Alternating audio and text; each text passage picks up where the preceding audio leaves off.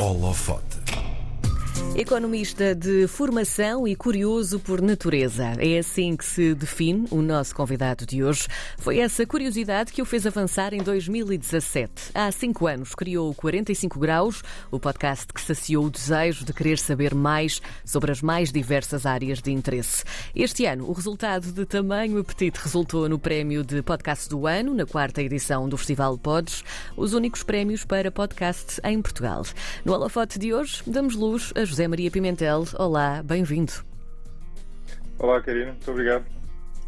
Esta foi uma vitória em dose dupla, não é, um, José Maria? Porque, para além do prémio de podcast do ano, tu também venceste na categoria de Política, Economia e Informação. O que eu te quero perguntar é, cinco anos depois de teres tomado a decisão de criar uh, o 45 Graus, como é que avalias esta distinção? Esta distinção foi, na verdade, não foi a primeira dos prémios, dos prémios Pods, mas foi a primeira no prémio global, porque o, Sim. É a maneira como, como, a atribuição dos prémios funciona é que há várias categorias e depois os vencedores de cada categoria vão uh, uh, são selecionados para, para potenciais vencedores do, do prémio global. Uh, mas é, claro, uma, é, um, é, um, grande incentivo para, para continuar ao fim destes cinco anos. Quer dizer, não é o único, felizmente, mas é um, mas é um incentivo especial, porque realmente são, são há cinco anos a fazer uma coisa por gosto que começou uh, quase como um hobby. Aliás, começou como um hobby, sem grandes Sim. pretensões, uh, mais movido pela curiosidade e por uma certa uh, insatisfação com a ausência de podcast desse tipo em Portugal. e, e tem-me dado imenso gosto, tem-me feito aprender imenso, tem-me feito conhecer pessoas muito interessantes e tem-me feito pensar mais criticamente, a melhor maneira que eu consigo definir, sobre temas diferentes, porque sou confrontado, não só vou aprendendo mais cada, cada, cada episódio que gravo, como sou confrontado muitas vezes com opiniões diferentes sobre o mesmo tema, uh, o que é sempre um desafio, não é? porque nos força a tentar compatibilizar mais ou menos, mesmo que não concordemos, a tentar perceber porque é que existem essas divergências e isso muitas vezes é a melhor fonte de conhecimento. Não é? Fala-me desta tua veia curiosa, porque a palavra curiosidade aparece realmente muitas vezes, mesmo em entrevistas tuas. Tu, tu sempre padeceste deste mal, entre aspas, da, da curiosidade. é, podemos, podemos, podemos explicar o máximo. É, acho que sim, desde, desde, desde, desde miúdo que, que sempre tive muita curiosidade. Uhum. É, curiosidade deste. Eu ia dizer curiosidade intelectual parece uma coisa pomposa, é? mas é no sentido de curiosidade de aprender mais e, sobretudo, é, eu acho que o que é talvez menos comum é uma curiosidade sem fronteiras, ou seja, sem, sem limite. Portanto, interessa-me desde a política, a economia, a ciência, a filosofia, a temas de sociedade. Todos estes temas me interessam mais ou menos da mesma forma. E sempre desde é... pequeno? Sempre foram esses os temas que te, te chamaram a atenção? Sim, eh, quer dizer, não, não, alguns deles não, desde pequeno, pequeno, pequeno, não é? Como, como é lógico, não é? Mas, mas sempre, sempre me interessei, sei lá, lembro-me, por exemplo, naquela fase que todos temos de em que no nono ano temos que escolher o agrupamento. Sim. Uh, para mim foi uma, uma fase muito angustiante, porque não era nada claro que agrupamento é que eu ia escolher, porque me interessava eh, tanto temas mais ligados às, humanidades, como a política e a história, como temas da ciência, uh, como ciência, não é? Várias áreas da ciência. Uh, e, portanto, foi. E, aliás, a economia acabou, de certa forma. Isto, isto parece uma, uma razão um bocado tosca, mas a verdade é que naquela fase a pessoa não tem grandes recursos para fazer uma decisão mais sofisticada. A economia acabou por ser um bocadinho meio caminho entre, entre a ciência e, a, e as humanidades, se quiser. Em relação a estes temas que despertam o interesse, há, há aqui uma espécie de uh, evolução constante naquilo que te desperta o interesse. Isto porque lá está, desde pequeno que revelas que realmente tens curiosidade sobre os mais variados temas. Obviamente isso vai evoluindo conforme vais ficando mais velho e conforme o mundo também avança, não é? Um, que temas é que te despertam o interesse agora e que se calhar não te despertavam há cinco anos? Hum, excelente pergunta.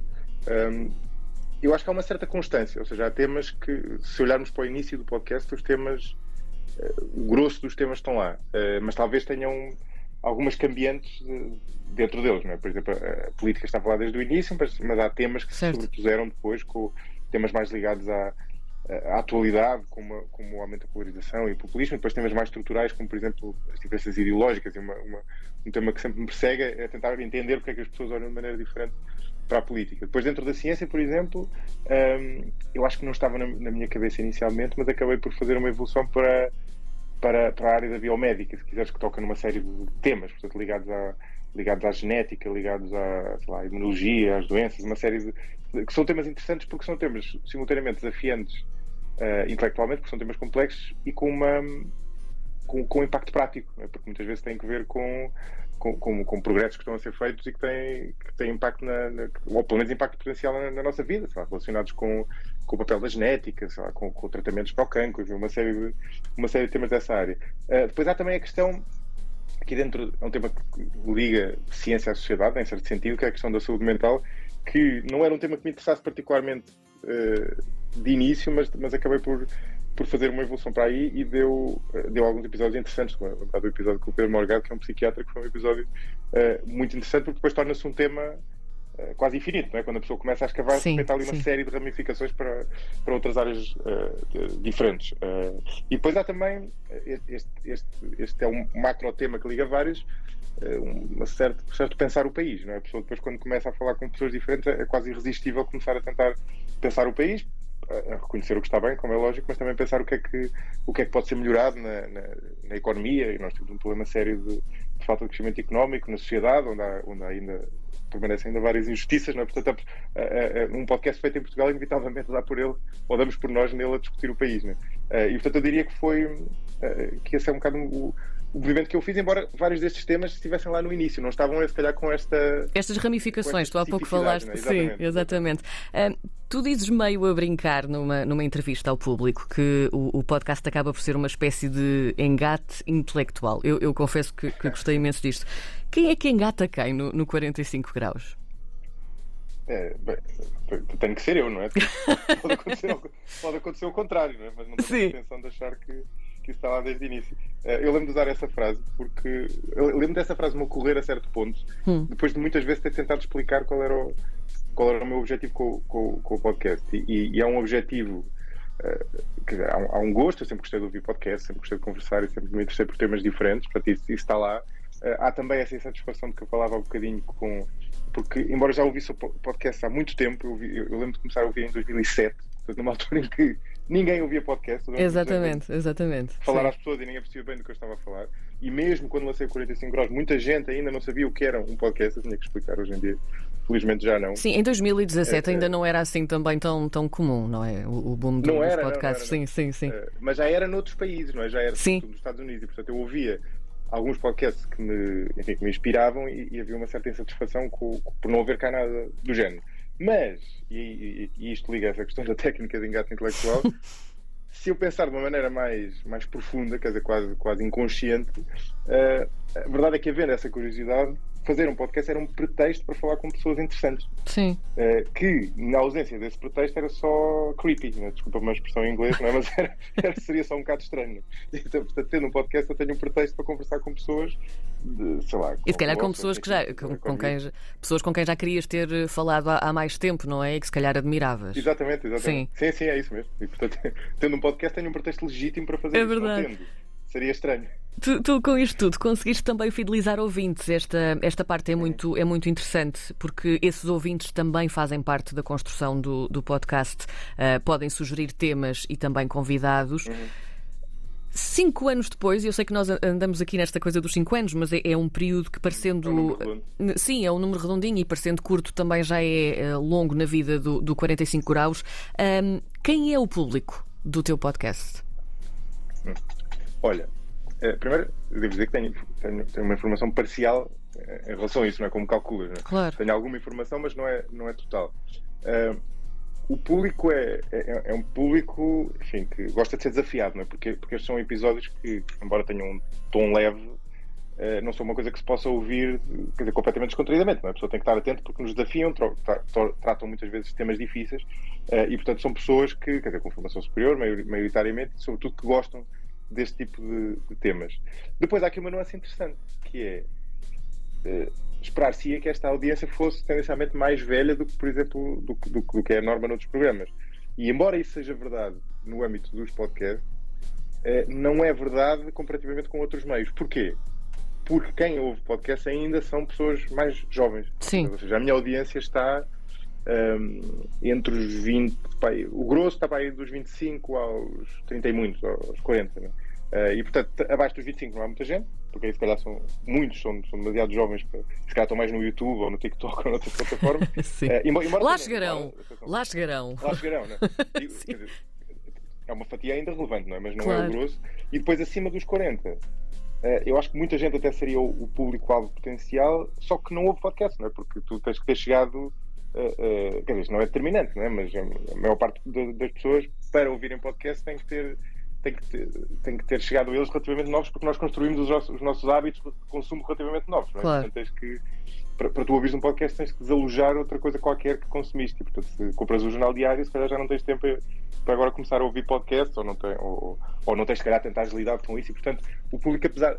eh, eh, Embora seja eh, mais velho do que a norma, acho eu, no, entre os podcasts, eh, é, é- é ainda relativamente novo, acho eu. Se pode considerar relativamente novo entre os, entre os 25 e os 40.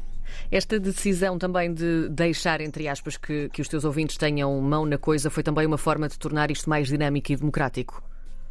Uhum. Sim, fa- faz parte, quer dizer, é, é- é uma estupidez a pessoa não aproveitar isso tendo um, um- um meio digital como é um podcast, não é? porque um podcast é no fundo uma, uma espécie de rádio digital, não é? É em Sim, tudo, é em sim. tudo parecido com a rádio, mas é, é- é- o- a origem é digital e portanto permite fazer essa permite ter essa e no fundo ir beber ao conhecimento das pessoas e através das redes sociais as pessoas podem lançar perguntas.